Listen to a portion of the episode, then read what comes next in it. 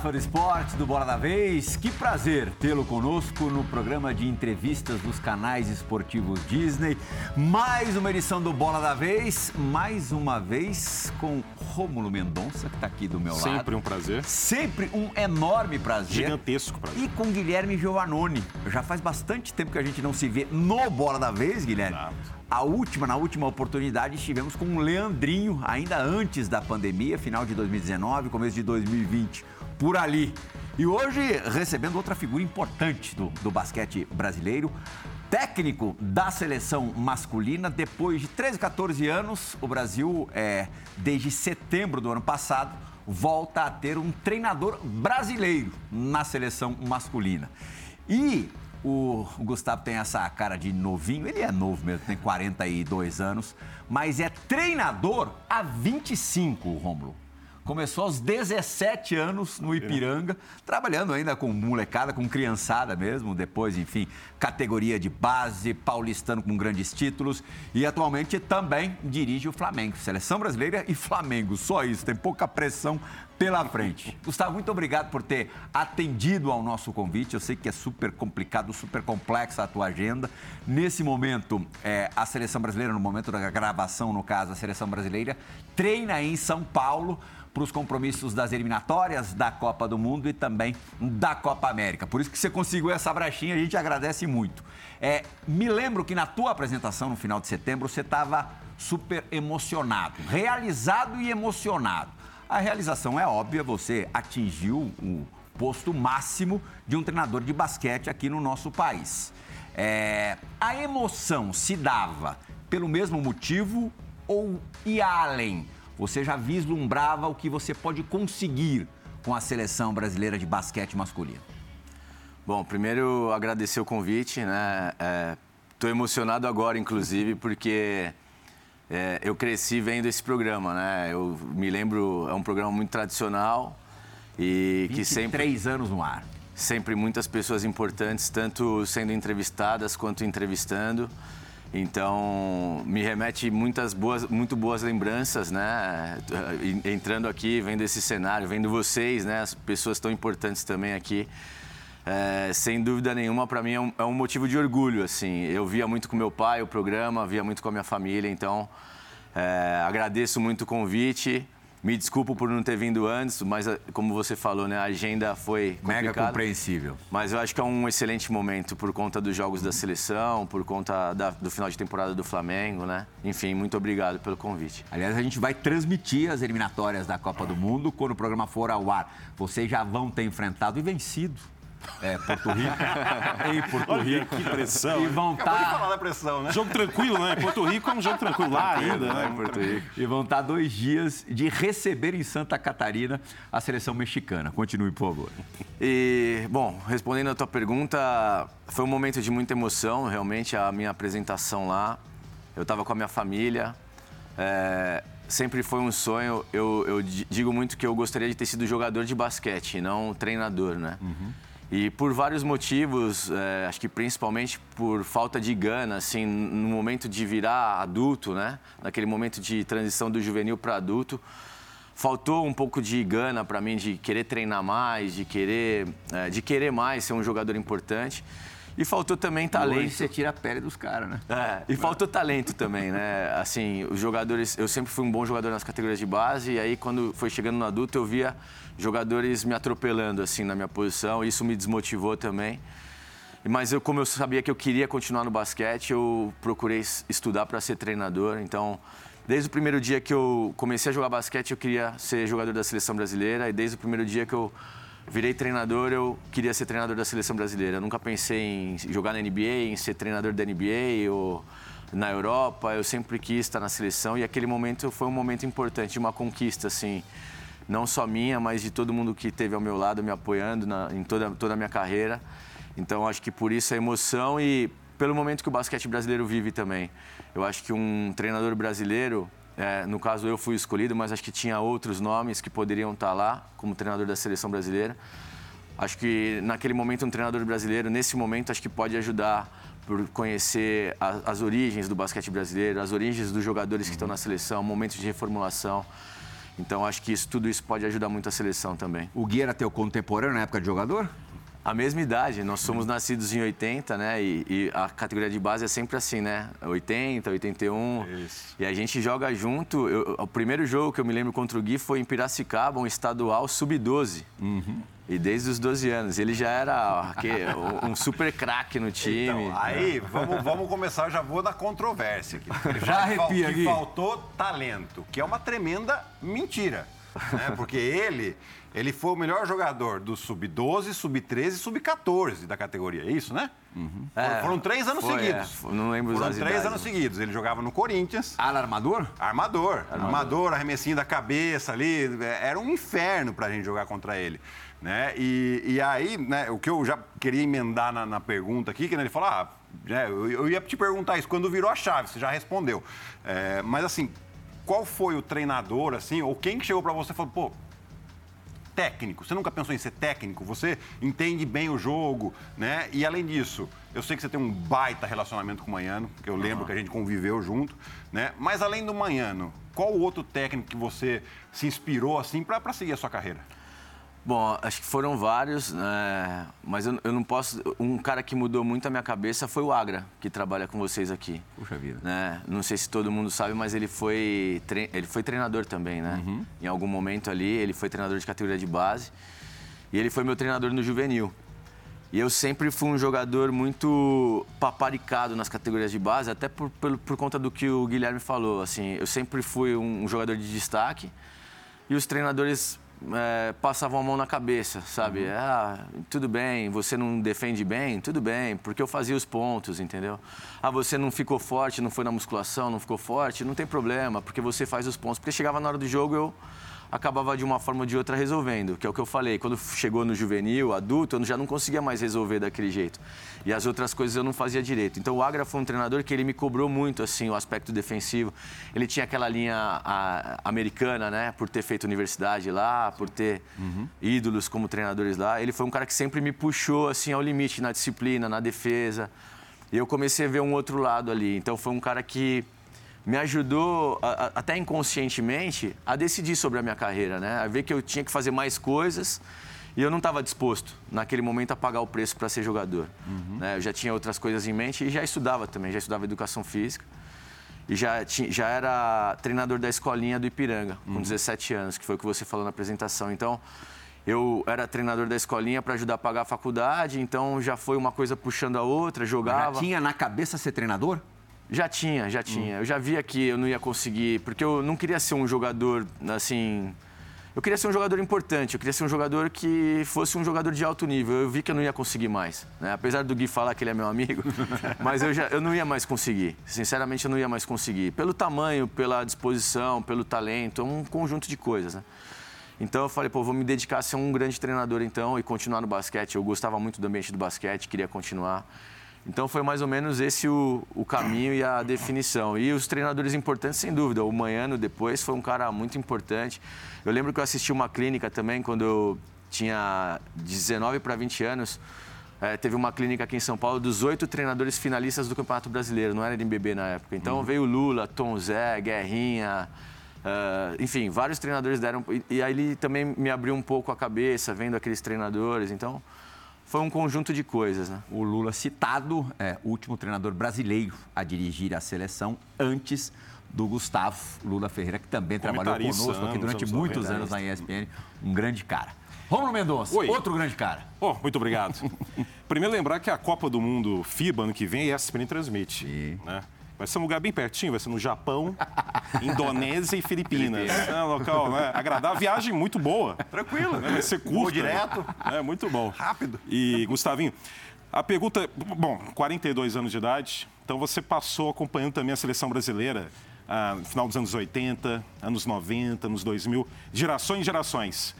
E eu gosto muito de ver jogo antigo, não só de futebol, mas também de basquete. E os jogos da seleção dos anos 80, né, é um poderio ofensivo gigantesco, mas com todo respeito, uma defesa muito frágil para a ambição que o Brasil tinha. Porque no Mundial de 86, o Brasil foi uh, quarto colocado. Uh, em Seul, 88, perdeu para a União Soviética nas quartas de final, um jogo que poderia ter ganho. Uhum. O grande desafio seu ah, na sua opinião, no basquete brasileiro é instaurar realmente essa mentalidade defensiva como uma cultura, algo que, infelizmente, ao longo das décadas, nos melhores momentos, o Brasil teve como fragilidade para não ter esse salto. E a gente agora não está falando que o Brasil tem medalha olímpica nos anos 80, enfim, e tudo mais. É o grande desafio a mentalidade defensiva? Acho que a gente ficou com esse estigma, né, do basquete brasileiro com relação à defesa. Uhum. Eu concordo. Eu acho que realmente, é, como você falou no final dos anos 80, começo dos anos 90, faltou muito isso. Com o Lula na seleção, acho que é, já mudou um pouco. Com, com o Hélio Rubens, acho que antes do Lula até com o Hélio Rubens já mudou um pouco, mas quem, quem cravou realmente uma mudança nos últimos tempos, acho que foi o Manhano, né? O Rubens, acho que veio com essa mentalidade mais, é, mais profissional e com mais cobrança em cima dos jogadores com relação à defesa. Não foi só ele, é, acho que nunca é uma coisa só um conjunto de coisas. Um outro fator foi foram jogadores ter ido jogar fora do país. Então a gente tinha muitos jogadores jogando fora do país, jogando na Europa principalmente, onde a ênfase no aspecto defensivo, no jogo coletivo é muito grande. E no final dos anos 80 e anos 90 também, eu acho que uma característica era a questão do individualismo, né? É, no basquete brasileiro. Então, é, o jogador praticamente era um especialista, os pontos ficavam na mão de determinados jogadores. Acabou dando certo em alguns momentos, mas é, em alguns outros momentos importantes, isso não, eu acredito que não sustenta é, é resultados muito importantes. É de Olimpíada e Mundial, né? Não, teve o PAN, grande conquista. Uhum. Mas ah, aquela geração podia ter disputado uma semifinal olímpica e não disputou. Uhum. Né? Acho sim, que, sim. e vendo esses jogos, é, fica, é até angustiante ver como poderia ter disputado e em alguns momentos se perdia nessa questão defensiva. É, a grande diferença era essa. Mas eu acho que não é um desafio meu, porque isso já vem de algum tempo. O Manhano, como eu falei, já vem é, embutindo isso na cabeça dos jogadores. E, e com o Manhano, acho que houve uma mudança na mentalidade dos treinadores brasileiros tra que trabalham no Brasil. Eu acho que essa foi o grande ponto do Manhano. Todo mundo começou a seguir muito o que ele fazia, todo mundo. É, também a questão da internet, da, das informações, né?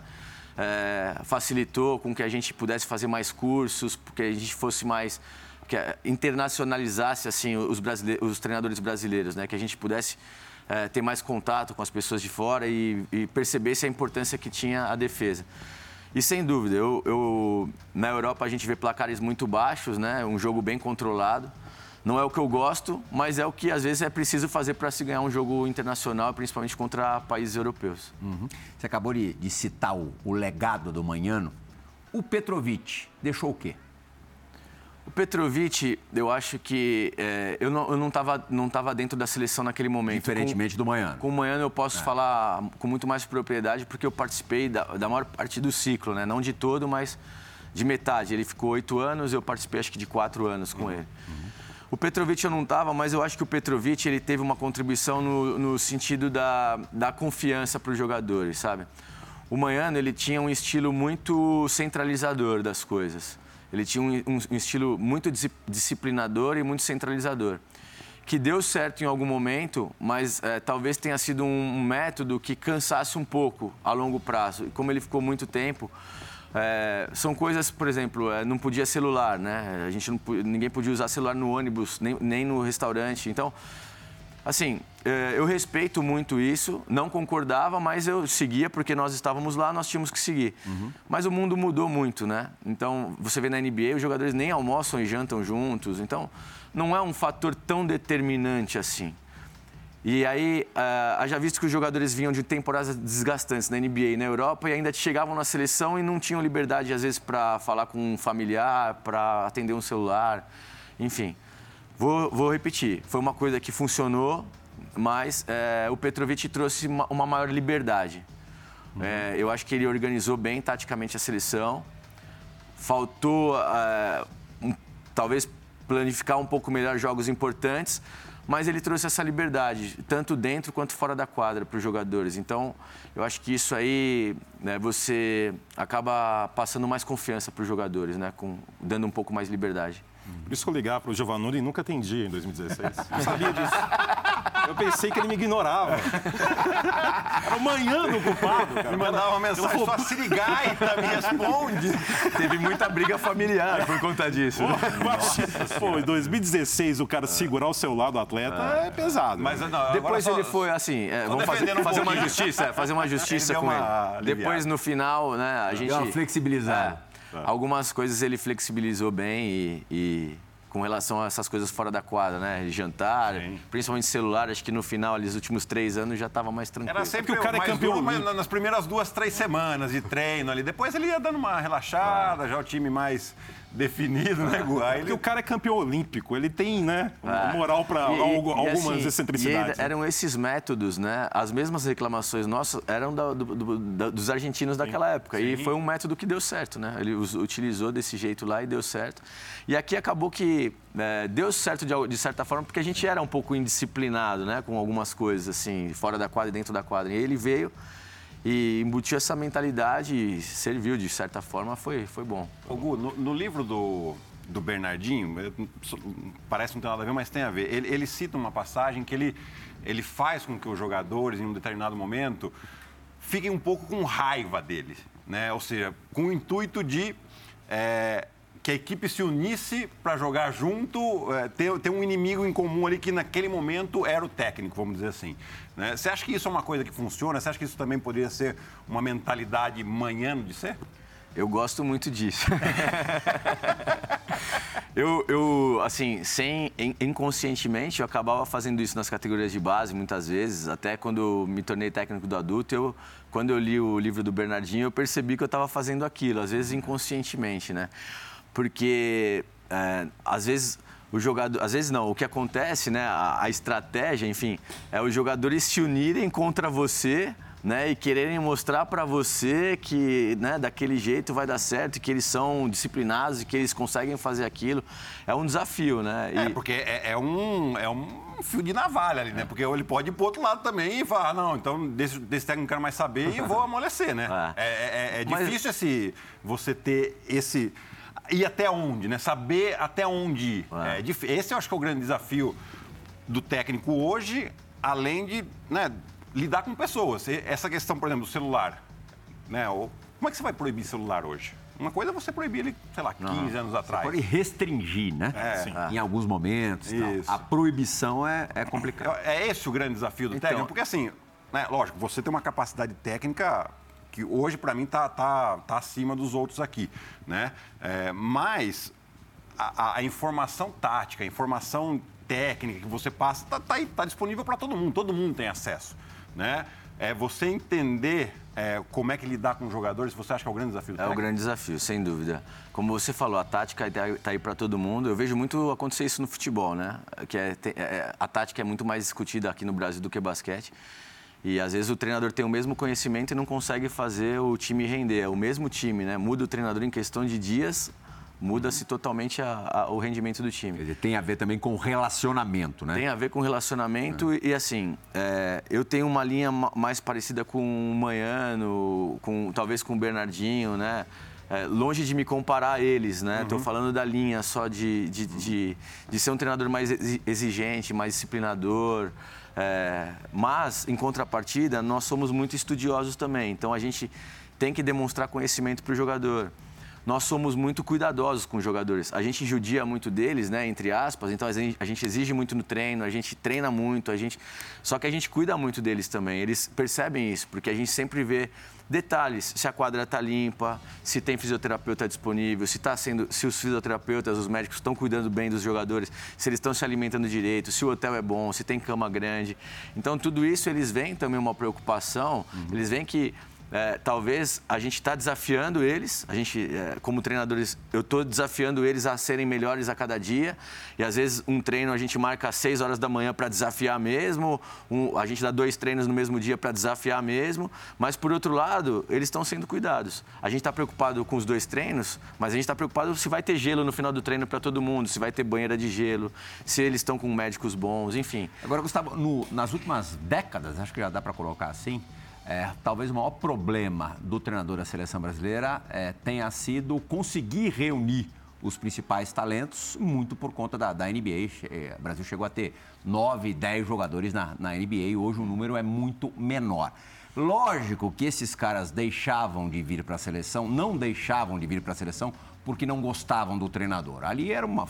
É, a, a, questão financeira, familiar, falava muito mais alto. Era a independência do sujeito, tal. o cara não queria se arriscar e cada um sabe onde aperta o calo. Isso a gente falou pro, pro Raulzinho recentemente quando gravou um Bola da Vez com, com ele. É, mas você acha que é, o teu chaveco pode minimizar esse problema? Mesmo hoje o quadro sendo muito diferente, hoje a gente tem poucos jogadores, mas a tua última lista houve três pedidos de dispensa, foi isso? Quatro. É, foram quatro. Quatro, quatro. É. É, é, inclusive né? o Raulzinho. É, o Raulzinho agora mudou de time, uhum. foi, foi para o Cleveland. O Gui Santos agora está buscando um espaço na NBA e foi draft no Golden, Golden State. State né? é. O Timothy agora está na Austrália, né? Tá na Austrália. Vai iniciar. E o Caboclo também agora vai ter um training camp do Boston. Uhum. Então, cada, cada motivo... Uhum. Até uma pergunta também que quer fazer. Obrigado, claro. você roubou uma pergunta. Qual que é, é a sua posição também da seleção brasileira no geral quanto a essa situação que é recorrente? Mas é uma situação, acho que cada caso merece uma análise única, né, específica. No caso desses aí, são jogadores uhum. que estão buscando espaço até para a sequência de carreira. Uhum. Como é que você vê isso para a seleção brasileira e também tendo em vista é, o ano que vem com a Copa do Mundo? Que aí eu não acredito que seja a mesma postura para uma disputa de Copa do Mundo. Né? É, é uma situação difícil para mim como treinador da seleção, porque uh, por um lado eu entendo perfeitamente o lado dos jogadores, né? É, o chaveco que você falou, pelo menos enquanto eu for treinador, não vai ter esse tipo de chaveco, porque eu acho que a seleção ela está acima de todos nós. Fala por si só. É. Sim. Chaveca por si só. Chaveca por si só e a seleção, ela já ajudou a todos nós, de certa forma, no início das nossas carreiras. Sejamos treina seja treinadores ou sejam jogadores. Todos esses jogadores passaram pela seleção brasileira em algum momento lá atrás e isso impulsionou a carreira deles de, de certa forma. Uhum. Então, eu acho que cada um tem que dar a sua importância e colocar na balança aonde pesa mais, se é a seleção, se são 20 dias de treino com uma equipe, se é uma pré-temporada de uma equipe, cada um tem o seu motivo. Eu fico um pouco, é, não é chateado, mas assim, eu fico um pouco surpreso quando eu vejo em outras seleções jogadores sempre disponíveis, com a uhum. mesma situação contratual, com a mesma situação de médica. Em outras modalidades, você disse? Na, no basquete. No basquete No mesmo. basquete. Tá. Né? Então, quando eu vejo é, jogadores sempre disponíveis, eu, é, sem querer, é, sem ser forçado, come... a gente começa a comparar, né? Eu sei que a gente não deve comparar porque são situações diferentes, mas a gente compara, acaba comparando. Então eu fico um pouco assim por isso. Mas eu, eu também sou de uma linha que acredita que, é, como se, se trata de um esporte coletivo, eu acho que o, o time sempre vai estar acima de qualquer, de qualquer um de nós, de, de, treinador, de qualquer um de nós. Então, eu falo muito para eles: se amanhã eu tiver uma dor de barriga e não puder dirigir o próximo jogo contra o México, em, em Jaraguá do Sul, o Elinho vai estar pronto para dirigir o time. Uhum. Vai ser um pouco mais difícil da gente ganhar? Vai porque não vai, não vai ter eu. Mas a gente vai ganhar do mesmo jeito. Então eu sou um pouco dessa linha. Independente, independente do jogador que seja, independente da pessoa, do treinador, se não puder estar aquele médico número um, vai estar o número agora, dois. Gustavo, é, é, não tem nada de rancor nisso que eu vou te perguntar agora. O cara que, numa competição, para uma competição importante, um dia disser não, vai ser chamado de novo? Então, acho que são vários cenários que a gente tem que analisar, né? Mas é, é eu tento me colocar na, na posição daqueles outros jogadores que estavam lá. Uhum. E que conseguiram uma classificação, e que batalharam, e que abriram mão de ver nascimento de filho, de, ver, de acompanhar é, crescimento de filho. Sim. Entendeu? Pelo mesmo motivo, mas os jogadores estavam lá. Eu tento me colocar um pouco nesse lugar. Então, eu não vou cravar que eles não serão mais convocados. Porque, o que eu falei, cada um tem o seu motivo. Justo ou não, cada um tem o seu motivo. Uhum. Mas é uma coisa que vai pesar eu, como for fazer a convocação, eu também vou fazer a minha balança, né? Nós da confederação, nós treinadores, nós também vamos fazer a nossa balança e vamos botar na balança, ver o que pesa mais e pensar sempre no que é mais importante para o basquete brasileiro, sem rancor, sem, sem nada. E quem está em quadra vai... O dia que eu tiver rancor, eu tenho que sair da seleção. O dia que eu tiver alguma coisa pessoal contra algum jogador, contra alguém, eu tenho que sair da seleção. Não é mais ali para mim, porque eu não sou o dono da seleção. Uhum. Hoje eu sou treinador, não sou dono. Meninos, né? a gente tem algumas perguntas gravadas, vamos colocar no ar a primeira agora, de uma companheira nossa a Alana Ambrosio, comentarista de basquete aqui nos canais esportivos Disney. Diga lá, Alana. E aí, André, pessoal do Bola da Vez, Gustavo, que prazer falar com você novamente. Bom, você é o primeiro técnico brasileiro a assumir o comando da seleção em 13 anos. Hoje, quase um ano depois de você assumir esse cargo, queria pegar sua visão sobre o impacto que isso tem tido para o nosso basquete, sobre as diferenças, sobre o que isso tem significado mesmo nesse tempo. Bom, um beijão para a Lana, um prazer também ouvi-la. Uh, eu acho que uh, o que eu tenho ouvido por aí, né? Os treinadores brasileiros se sentiram importantes novamente com, em ter um treinador brasileiro ali. Como eu falei anteriormente, acho que tinha outros capazes, mas eu fui escolhido. Acho que, de certa forma, não quero representar ninguém, mas de certa forma eu acho que, pelo que me falam, é, me sinto representante dos treinadores brasileiros, demonstrando que todos têm qualidade também, que a gente tem muita qualidade aqui, porque isso foi uma coisa que ficou ficou essa marca nos treinadores brasileiros, né? Por algum tempo, de ah, não tem treinador brasileiro capaz de dirigir a seleção, não tem. Então, um pouco por culpa nossa também, mas agora acho que todos nós acordamos. Uhum. Foi bom ter treinadores estrangeiros, porque nós procuramos estudar mais, procuramos nos aprimorar mais. E acho que hoje a gente não deve nada né, para ninguém em termos de conhecimento. É claro que tem muitos treinadores muito melhores do que a gente, mas, enfim, Queria que você comparasse, aproveitar, comparasse é, o material humano que você vai ter na mão para o material humano que os últimos três treinadores da seleção brasileira estrangeiros tiveram. Ah, é... Eu acho que compara com a geração do, do e o Marcelo Huertas. É. o resto é. mudou tudo. Compara com a geração do Gui é, é injusto, porque acho que foi uma das melhores eu não vou falar lá, lá de trás, porque eu não estava aqui, né? O Vladimir Marques, a Mauri, mas dos que eu vi, foi a melhor geração do basquete brasileiro. Dos que eu vi. Essa geração com Nenê, Anderson, Thiago Splitter, Marcelinho Huertas, Alex, enfim. Leandrinho. Leandrinho. A gente tinha um, um, elenco muito completo, jogadores experimentados, experientes, jogando em grandes equipes do mundo, né? É, e sendo importantes nas equipes, né? Não, era, não é que eles jogavam. Então, mas a gente tem uma safra muito boa, de muito potencial e, e assim, eu vejo alguns jogadores, vou dar o exemplo do Iago, com gana, sabe? Uhum. De, às vezes, de ir para ir a Europa, abrir portas e se desafiar. Que largou lá no Flamengo. É. Mas eu fiquei feliz. É. Eu fiquei feliz como é. técnico do Flamengo, como técnico do Flamengo não, Sim. mas como técnico da seleção e como amigo dele, eu fiquei feliz de ver um jogador jovem se desafiar dessa forma. Às vezes aceitar ganhar menos, é, porque ele quer abrir uma porta na Europa, porque ele quer é, conhecer, melhorar. Então, eu acho que é isso que eu espero dessa nova geração. Sem comparar com nenhuma outra, eu acho que a gente tem potencial. O mundo hoje é muito equilibrado, porque, além de tudo, além de ser equilibrado, tem as dispensas também por aí, né? Jogadores, as, as equipes não vão mais com o seu máximo a maior parte do tempo.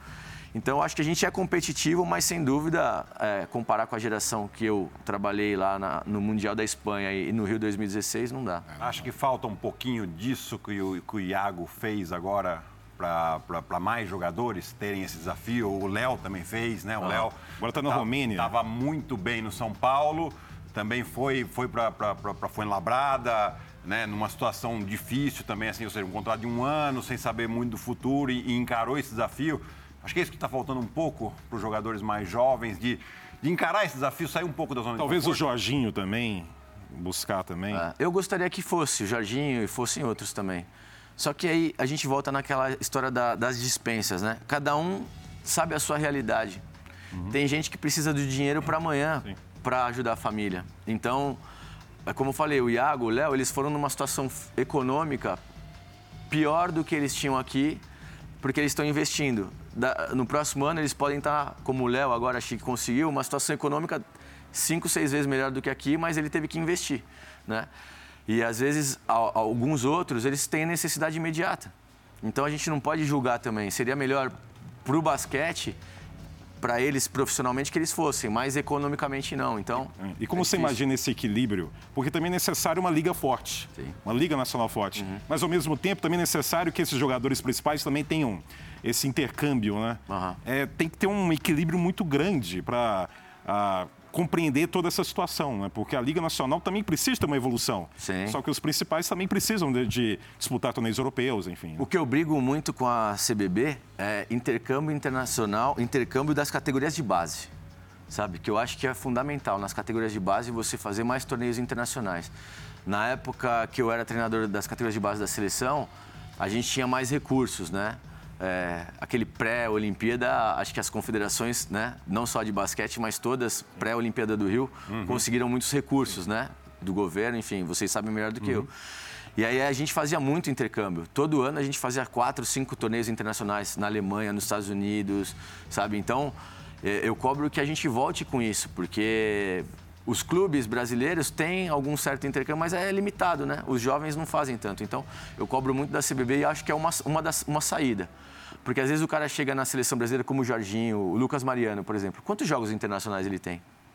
Muito pouco. Quantos jogos contra países é, europeus, contra Muito jogadores europeus? Ele não tem praticamente. É. Então ele vai com 27, 28 anos, 8 anos fazer o quinto jogo da vida dele contra um país europeu. É muita desvantagem que a gente tem. Então eu brigo muito para que a gente tenha mais intercâmbio. Uhum. O Gustavinho adoraria é, ter ainda, poder ter ainda, é, o Thiago Splitter, Oh, sem dúvida, sem dúvida. é, enquadra. Não pode, mas está próximo, está do seu lado como um dos seus auxiliares. É, na verdade, o Elinho e o Thiago Splitter. E os dois vão participar do, do Bora da Vez de hoje. O primeiro vai ser o pivôzão. Thiago Boa. Splitter, vamos, vamos saber o, que, que, ele, o que, que ele quer saber. Olá pessoal do Bola da Vez, Gustavinho, tudo bem? Aqui é o Thiago. Bom, minha pergunta é o seguinte: é, quando eu pensei em virar técnico e comentei isso com meus amigos. Todos falaram que eu era maluco, que todos os técnicos são malucos. Então, é, hoje eu entendo um pouco o porquê, o porquê, né, da pressão, o dia a dia, é, a torcida pedindo, é, o peso nas costas de não só dos jogadores, mas de todo um clube, né, o trabalho de muita gente que está é, por trás do dia a dia. Então, é muita pressão. Como você faz para lidar com isso? Você consegue separar? Você consegue desligar a chavinha de vez em quando? É, tenta explicar isso aí para mim e para todos nós. Valeu, um abraço. Boa, Thiago. O Thiago não pôde estar com a gente nessa janela por compromissos com o Brooklyn, né? Mas uhum. fatalmente mais para frente ele vai estar. O Elinho continua clima Mas... tá leve lá. eu ia falar isso. A sua resposta, ele vai traduzir pro Steve Nash. Que o Kevin Durant recentemente falou, olha, ou eu, ou demite o Steve Nash ou eu vou embora. Só isso. Tá fácil, né? Então, o tá que você respondeu, o Thiago vai passar pro Nash. Eu sempre ouvi também que é, para ser treinador tinha que ser um pouco louco, né? E porque realmente é muita pressão, é, viagens, é, abdicar um pouco da família, né, do convívio com a família. Mas é uma coisa que tá, não sei, é um bichinho que pega aqui na gente que a gente não consegue, não consegue largar e a gente quer mais, quer mais, quer mais, né? Eu acho que a primeira coisa, eu sou, primeiro eu sou um cara que eu consigo dormir. Eu durmo, eu durmo sempre bem, tranquilo. À noite eu durmo é, não um período, período muito longo, mas porque estou ficando mais velho, né? E é, acho que quando a gente vai ficando mais velho a gente dorme menos. Mas assim, eu estou tentando me cuidar, estou tentando cuidar da saúde, fazer atividade física que eu não fazia muito. E hoje eu escutei do. E, e, e me preparar muito. Eu acho que quando você se prepara muito, você tem mais confiança, né? Vocês se preparam para o programa, se preparam para narrar, para comentar, vocês têm mais confiança, a coisa sai mais natural e vocês conseguem dormir porque vocês sabem que vocês estão preparados.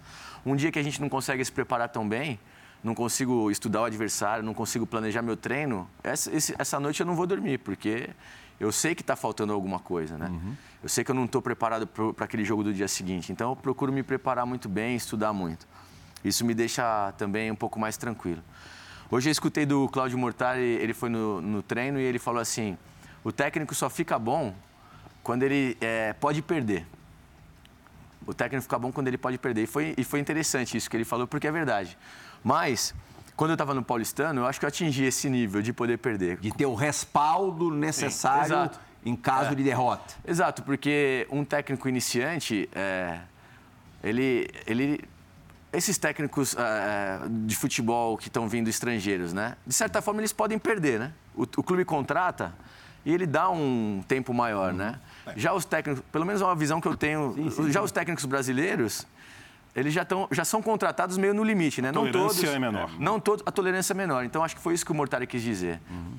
E quando eu estava no Paulistano, eu atingi esse, esse status, esse status de poder perder, né? Eu perdia jogo, mas todo mundo tinha uma tolerância e confiava no trabalho. E quando eu fui do, pro Flamengo, eu perdi totalmente essa. e, e, no e assim, Flamengo é difícil, algum dia é você conseguir isso. É difícil. E seleção também. Na seleção também. Assim... E mesmo com os campeonatos ganhos no Flamengo, eu perdi totalmente. Então, é, mas... a pressão é diária. Isso aí não tem jeito. Mas a gente vai se acostumando. Com o tempo, a experiência vai. Mas aí eu quero já engatar, porque assim, o mercado de técnico para basquete no Brasil, ele é muito difícil. Muito, muito mais difícil, muito restrito. A gente tem aqui 17 times no masculino, mais 8 no feminino. Né? E a gente vê um mercado de, de assistente técnicos ainda engatinhando aqui. É, o que, que, você acha que falta para esse mercado dar um, dar um, um pulo, ou seja, ser um pouco mais profissional? Você acha que falta um pouco dos dirigentes entenderem que, que é importante você ter uma equipe de técnicos boa?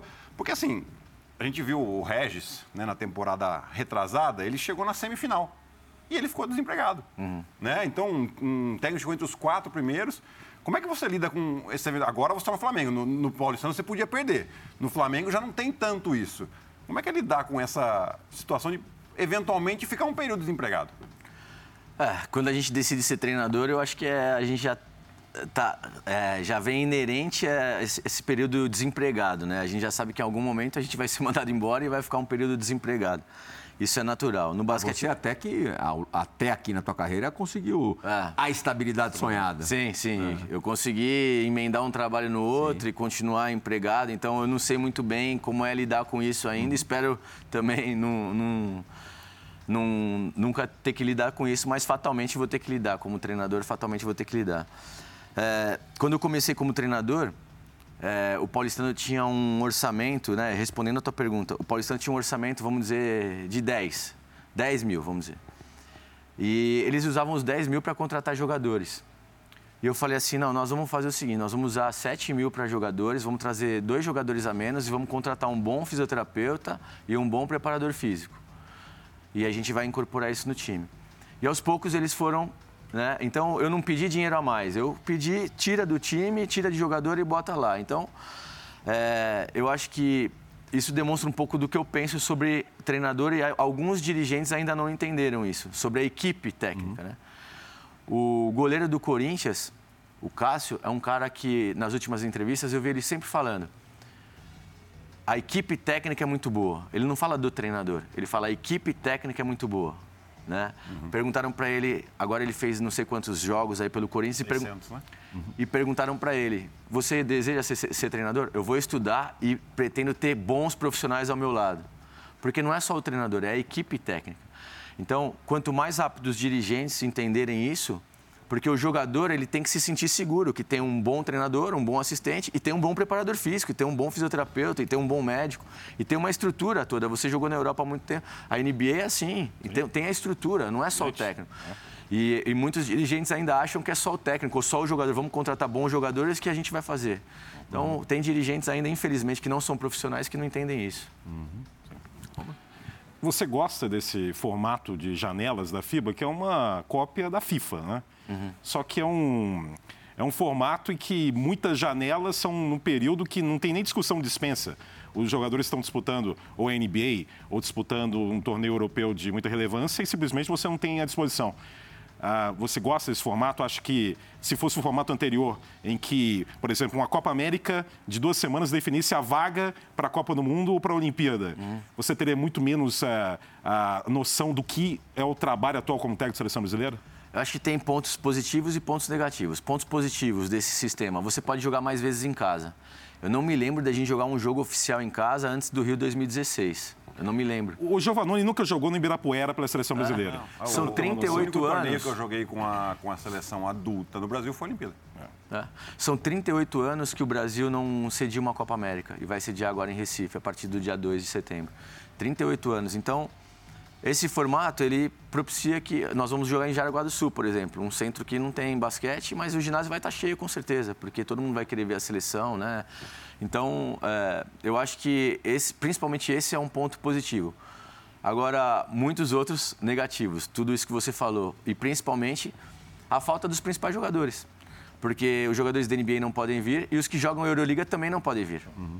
Né? Então... Eu achei que teve muita janela no período que não pode. É, exato, exatamente. É. Então, ao contrário do futebol que para-se tudo e os, os, melhores vêm, e também o futebol é mais fácil, né? Porque os jogadores pegam um jatinho fretado pelo time ou pela CBF, é, a CBB não tem como. Então, às vezes um jogador que está disponível, mas que ele pô, vai voar não sei quantas horas para chegar e fazer um jogo, ele não vem uhum. pelo, pelo cansaço. Então, é, realmente é, o ponto positivo que eu vejo é, é, só esse mesmo. Só esse da, de você poder jogar em casa e reunir mais vezes os brasileiros. Você acabou de citar a importância de, de se ter uma, uma comissão técnica capaz. Já ouvimos o Thiago Splitter, a pergunta do Splitter. Agora, a pergunta do Elinho, que recentemente duelou com você na decisão, na final da, da NBB. O Elinho levou a melhor, Franca levou a melhor sobre o Flamengo nesta, nesta ocasião, mas ele vai fazer uma pergunta de algo que já foi discutido aqui, mas acho que a gente pode se aprofundar um pouco a partir da pergunta do Elinho. Fala, Elinho! Boa noite, Gustavinho. Boa noite a todos que estão aí no Bola da Vez. Ah, primeiro, é uma alegria, né, uma honra poder estar participando de uma seleção brasileira, né, numa comissão técnica ah, junto com você. E eu gostaria de saber, a gente sabe que nos Estados Unidos da quantidade eles conseguem tirar uma grande qualidade, né? E isso em todos os esportes por conta de uma política esportiva de estado que eles têm. No basquete brasileiro, uma das dificuldades que a gente tem é na formação. Poucos clubes conseguem formar jogadores, ter um trabalho uh, de base. Eu gostaria de saber o que, que você acha que é importante para que a gente possa massificar e, consequentemente, da quantidade de um número maior de jogadores formados, tirar uma melhor qualidade, não só para a seleção brasileira, mas para o basquete brasileiro de um modo geral. Legal. Tem uma, tem uma, um, uma fórmula realista dentro da realidade do, do, do basquete brasileiro? É possível se melhorar esse garimpo? Acho que são várias coisas que podem ser feitas, né? É... Primeiro ele falou ali, política de Estado. A gente, infelizmente, a gente não tem, né? Uma, um auxílio do governo que efetivo, uma, uma sequência, muda prefeito, muda governador, muda presidente, muda tudo, né? A, tudo que foi feito se enterra e... A gente tem algumas iniciativas importantes nos últimos anos, que é NBA School, uh, alguns jogadores que têm os seus institutos, mas uh, eu não vejo isso, eu não vejo que melhorou pelo menos da época que eu jogava a categoria de base, eu vejo que tem muito menos clubes e muito menos lugares para as crianças jogarem basquete. Isso preocupa demais. Na nossa, é, quando a gente jogava, eu tenho 42, há 30 anos atrás, 30 e poucos anos atrás, tinha as crianças que queriam jogar basquete tinham muitos clubes para uhum. acessar e jogar. Hoje eu vejo que e, e outros clubes era só para sócios, né? Hoje eu vejo que a maior parte é só para sócios. Então ou você é sócio do clube joga ou você não pode jogar. Né? Em contrapartida, o 3 contra 3 acho que também popularizou mais e as crianças conseguem jogar de uma maneira melhor, meia quadra tal. Mas é, pensando no tamanho do Brasil, eu acho que uma coisa fundamental seria uma escola de treinadores. Porque você capacitar treinadores no Brasil inteiro para ensinar basquete na educação física, por exemplo, ou em institutos, ou em centros, ou em quadras é, externas, ou em qualquer tipo de lugar. Eu acho que isso é uma coisa que ajudaria muito os, os, as crianças a praticar basquete. Não só praticar, mas praticar com mais qualidade. E a gente não tem escola de treinadores. Eu acho que isso na Espanha foi fundamental para o basquete crescer. Na Argentina foi fundamental para o basquete crescer. É a principal lição da Argentina a escola de treinadores, é eu, eu acho que sim. Eu acho que sim. Eu acho que a escola de treinadores ela fomentou muito. É, na Argentina também, em Buenos Aires, é, só em Buenos Aires são mais de 200 clubes para você jogar, para você praticar basquete. Ela tem escola de treinadores e escola de armadores, pelo visto. Né? É, é. Inclusive no Flamengo, né? o Iago saiu. O Flamengo agora tem o Vildoça. Contratamos dois. Né, o Aguirre. O Vildoça e o, e o Penca. É. Ainda tem o Coelho. E o Coelho. E você que jogou como armador nos anos 80, como você avalia essa Argentina nas últimas duas décadas? Porque quando a gente começou a ver basquete anos 80 e 90, o Brasil ganhava da Argentina constantemente. Tinha um grande arremessador que era o Juan Spiel, Sim. mas o Brasil ganhava da Argentina. E a partir dos anos 2000, o time é campeão olímpico, é, medalha de bronze, é vice-mundial. Na outra década, a geração está envelhecida, mas o último mundial foi vice-campeão. Uhum. Qual, além dessa questão da escola de treinadores, que você vê mais como principal referência para o que tudo que aconteceu no basquete argentino nas últimas duas décadas? É, a partir da escola de treinadores, eles tomaram várias medidas, assim. Por exemplo, eles começaram a monitorar todos os, o, todos os, as crianças do país ou de quase todo o país em termos de altura e potencial para ser jogador de basquete, sabe? Então, eles fizeram através da escola de treinadores, eles conseguiram abraçar todo o país e criar uma rede de contatos entre os treinadores, entre eh, treinadores de escolinha, para garimpar e, e, e medir é, e, e, investir nos jogadores Engraçado, que poderiam né? ser. Quando a gente pensa no Brasil, um país continental, sempre vem à cabeça, pô, aqui é muito mais muito fácil, mais, quer dizer, a fartura é muito maior. Mas talvez a organização seja mais, seja mais difícil.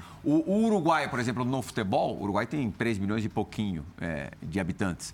É, o Uruguai tem o baby futebol, onde é, a, a, a, meta é que não escape nenhum talento é, das, da, da, das canteiras, da, da, não é nem categoria de base, escolinhas ainda. Uhum. E realmente eles conseguem isso, porque eles estão sempre brigando, assim, não dá nem para comparar o tamanho do Uruguai com, com o tamanho de, de uma grande cidade, um grande estado brasileiro. Sim, sim, sim, sim Mas você não acha que também é uma questão cultural que atrapalha a gente? Porque eh, o que eu vejo, né, a gente vê desde a época que a gente jogava, que era uma preocupação muito grande dos clubes a preocupação maior em ganhar o campeonato sub-12, sub-13, sub-14 do que formar os jogadores. Né? E o grande exemplo que eu vejo hoje, né, que a LDB veio, né, a Liga de Desenvolvimento que o NBB que, que coordena, que é muito legal, é maravilhosa, porém eu vejo ainda uns clubes com mentalidade assim, você tem um jogador que já tem o espaço no adulto, uhum tem a idade para jogar LDB, mas ele, é, e eles colocam para jogar só para ter o título. Sim. Né? E, e, não, e não colocar essa, é, essa mentalidade. Não, esse aqui já foi. Né? Vamos colocar outro para desenvolver. Você não acha que falta um pouco dessa mentalidade, de, de ter realmente é, um profissionalismo, até mesmo para fazer disso um negócio? Talvez você tenha um, um jogador interessante e você lapida ele para depois né, o jogador ir para fora e você tem um contrato, você faz um negócio com esse Sim. jogador. Você não acha que falta um pouco também, além do, dos treinadores, essa questão da, da, mentalidade dos dirigentes? Sem dúvida, sem dúvida. É, na Argentina também eles têm o campeonato mini basquete, que eles, eles chamam, né? Uhum. Que são festivais, não tem competição, até para não desestimular mais para frente o menino. E não é um período realmente que tem que ter competição, né? Quando a criança tem 10, 11, 12 anos, ainda não é o período dela, dela competir. É. Uh, algumas regras são adaptadas, que cai dentro disso do, do, do, que você falou, por exemplo. O tempo de posse de bola. Não tem tempo de posse de bola. Porque imagina uma criança que está aprendendo a jogar basquete, ainda ter o tempo de 24 segundos pressionando. Sim. Então, a criança acaba fazendo um arremesso de qualquer jeito, um passe de qualquer jeito, porque ela está correndo contra o tempo ah. também. Então, isso a gente tem muita a defesa por zona nas categorias de base, por exemplo, que na minha opinião, é, há, há, divergências nisso, mas na minha opinião não ajuda muito a desenvolver o jogador em termos de leitura de jogo. Então, são várias coisas que a gente poderia melhorar aqui em termos de organização que a gente não melhora porque tem esse pensamento imediato que o Gui falou. A gente quer ganhar o sub-12, a gente quer ganhar o sub-14, o sub-15. Então são várias, várias coisas que poderiam ser um pouco Mas melhor. só para um momento fanista, só para registrar, senão o pessoal acha, é. vai ficar chavando com você também. O Brasil esse ano foi campeão sul-americano sub-18, ganhou da Argentina. Sim e foi vice da Copa América Sub-18. Vai disputar uhum. a Copa do Mundo Sub-19 ano que vem. Ano, algo que não acontecia há 10 anos. Sim, ah. e, e, fomos campeões agora de um torneio sub-23 também no Canadá, contra a Sim. Itália, Canadá e Estados Unidos. É uma universidade americana, então a gente conseguiu resultados importantes. Falei de, de Uruguai agora há pouquinho, e direto do Uruguai vem a nossa última pergunta gravada. É, eu stalkeei o Instagram do, do Gustavinho e fiquei sabendo que ele é fã de carteirinha da Magic Paula. Sim, sim. É, talvez seja seu ídolo maior sim, no, sim. No, no desde, basquete. desde criança. Era desde, meu, desde meu maior ídolo era a Paula. Ela está passando alguns dias de férias, não sei, um descanso aí, uma semaninha, no Uruguai. Mas essa viagem de férias não impediu que ela deixasse uma pergunta para você também. Fala, Magic Paula!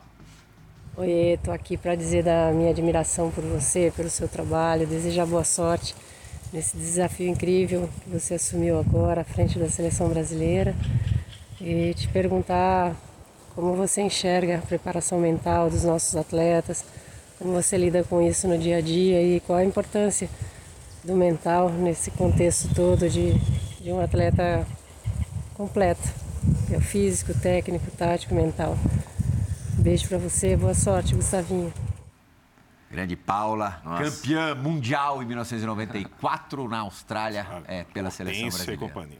É, ao lado de Hortência Janete e companhia. companhia. Sabe aquelas pessoas que você ainda fica tenso de, de, encontrar? Aí tem uma foto, né, minha com a Paula no Paulistano, numa. Acho que no camp do, Mar, do Huertas do ano passado. Ela estava lá, a gente se encontrou. E ela é uma dessas pessoas, assim, que desde pequeno eu sempre gostei, ver ela jogando sempre me inspirou muito. Ela sempre foi muito coletiva, né? Eu gostava muito de passar bola também e ela passava, né? Não é à toa que é Magic Paula. Né? ela passava muito bem, então, pra, pô, uma honra receber uma pergunta dela. Hoje ela é vice-presidente da CBB, minha chefe, inclusive. Né? detalhe. É um detalhe. Por isso que eu falei tudo. Não, não, é, não. não mas ela jogava muito isso aí. Legal, legal, maravilhosa. E é uma pessoa espetacular também, né? Uma pessoa que tem uma imagem muito correta, uma pessoa muito correta em tudo que ela faz.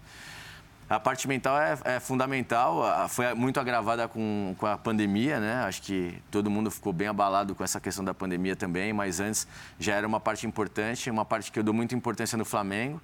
No Flamengo tem um departamento lá que é um departamento de psicologia. Eh, os atletas, eles, eh, eu converso muito com os psicólogos lá, com essas pessoas na seleção e no Flamengo para entender um pouco melhor o jogador, porque quando eu comecei minha carreira eu tratava todo mundo igual, dava bronca igual hum. em todo mundo, e aí aos poucos você vai percebendo como qualquer setor, né? aqui na TV é a mesma coisa, com um você fala de um jeito ele vai render melhor, com o outro de outro jeito, e sem deixar de tratar todo mundo com igualdade, né? sem deixar de cobrar todo mundo igual, mas assim, a forma de abordar, a forma de tratar, a forma de tudo. Uh, é fundamental que a gente conheça o perfil dos jogadores e, e, em algum momento da temporada no Flamengo também há um trabalho coletivo com psicólogo, que é importante não só individual, mas sem dúvida, a parte mental é fundamental. Então, vou te perguntar uma coisa rapidinho. Pode uhum. ser bem rapidinho? Tem quatro minutos para terminar o programa, então tem que ser sucinto, é, é, tá. porque ainda tem o segundo bloco. Essa parte mental conta também como lidar com a arbitragem ou não? porque aí, aí a arbitragem, um inclusive eu peço para você ter sugestão, que acho que é um programa também para contribuir, é. para ter uma evolução da arbitragem no basquetebol é. nacional, que é algo que impacta até no próprio jogo do basquetebol nacional. Aí precisa ser um mágico, não um psicólogo. Até a Magic Paula, ela pode também ter um, um capítulo extra aí. Não, fora de brincadeira, eu acho que eu estou vendo muito futebol, né? E vejo o, o, treinador do Palmeiras, que é um cara que reclama bastante, que ele se policia, né? Meu. E eu vejo jogadores de futebol também jogando, de basquete, que simulam muito, né? De basquete simulam, de futebol também Sim. simulam. E eu vejo que a, a pior, a, os maiores culpados somos nós, cara, sinceramente. É, na hora do jogo é difícil se controlar, eu sou um cara que fala muito com o juiz, mas depois que você tá ação eu percebo que os maiores culpados somos nós dificultamos. Nós reclamamos demais, a gente simula demais, a gente podia ajudar muito mais a arbitragem. Você já sentiu que o seu comportamento é diferente comandando o Flamengo numa comparação com a seleção num jogo internacional? O tratamento dos árbitros também é diferente.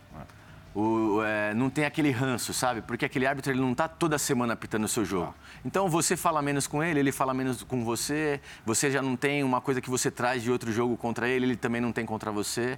Então acho que se torna mais fácil. Hum que se torna mais fácil por conta disso. Temos três minutos de programa, uma imagem que vai demonstrar uma outra faceta do Gustavinho e uma última pergunta que está guardada, preparada para balançar com as suas estruturas emocionais. o Bora da Vez volta já!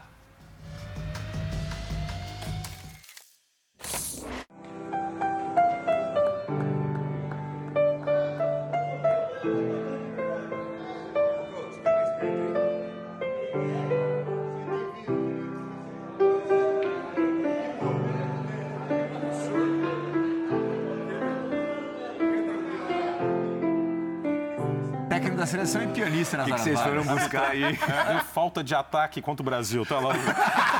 Eu vou colocar isso na transmissão. Isso aí foi trairagem de alguém. Que isso é vídeo interno. Foi trairagem de alguém. É, exatamente. Trairagem de alguém. Alguém, alguém. Um, um dos traíras está bem pertinho de você. É, Dois minutos para terminar o programa. Eu sei que de todas as mensagens que você recebeu ao ser confirmado como novo técnico da seleção brasileira, uma em especial mexeu com o teu coração. E foi, e ela veio de dentro da tua casa, de um quarto para o outro. Conta pra gente. Cara, é... das minhas filhas, você está falando? Uhum. É, é, sempre difícil quando, quando fala de, de, filhos, né? De tudo isso, ainda mais com o histórico que a gente tem né? na, na nossa família, com, com a Bruna. Já vou. Aí desmonta, né? É. A Bruna, é, que com um aninho de idade foi diagnosticada com, com leucemia, ainda bem faz bastante tempo. É. E ela tá zero bala. Tá, tá podendo zero. te ver técnico é. da seleção brasileira. Tá zero bala, aprontando todas, graças a Deus, a Júlia também. E, assim, elas não, não vão muito aos jogos, principalmente depois que eu mudei para o Rio de Janeiro por uma questão óbvia, Sim. a torcida, elas não entendem muito a, a, os protestos da torcida, né? nem da, da casa, nem dos adversários. Mas elas fizeram questão de ir nessa, na seleção, na apresentação, elas quiseram ir, foram comigo, quiseram tirar foto, quiseram estar presentes.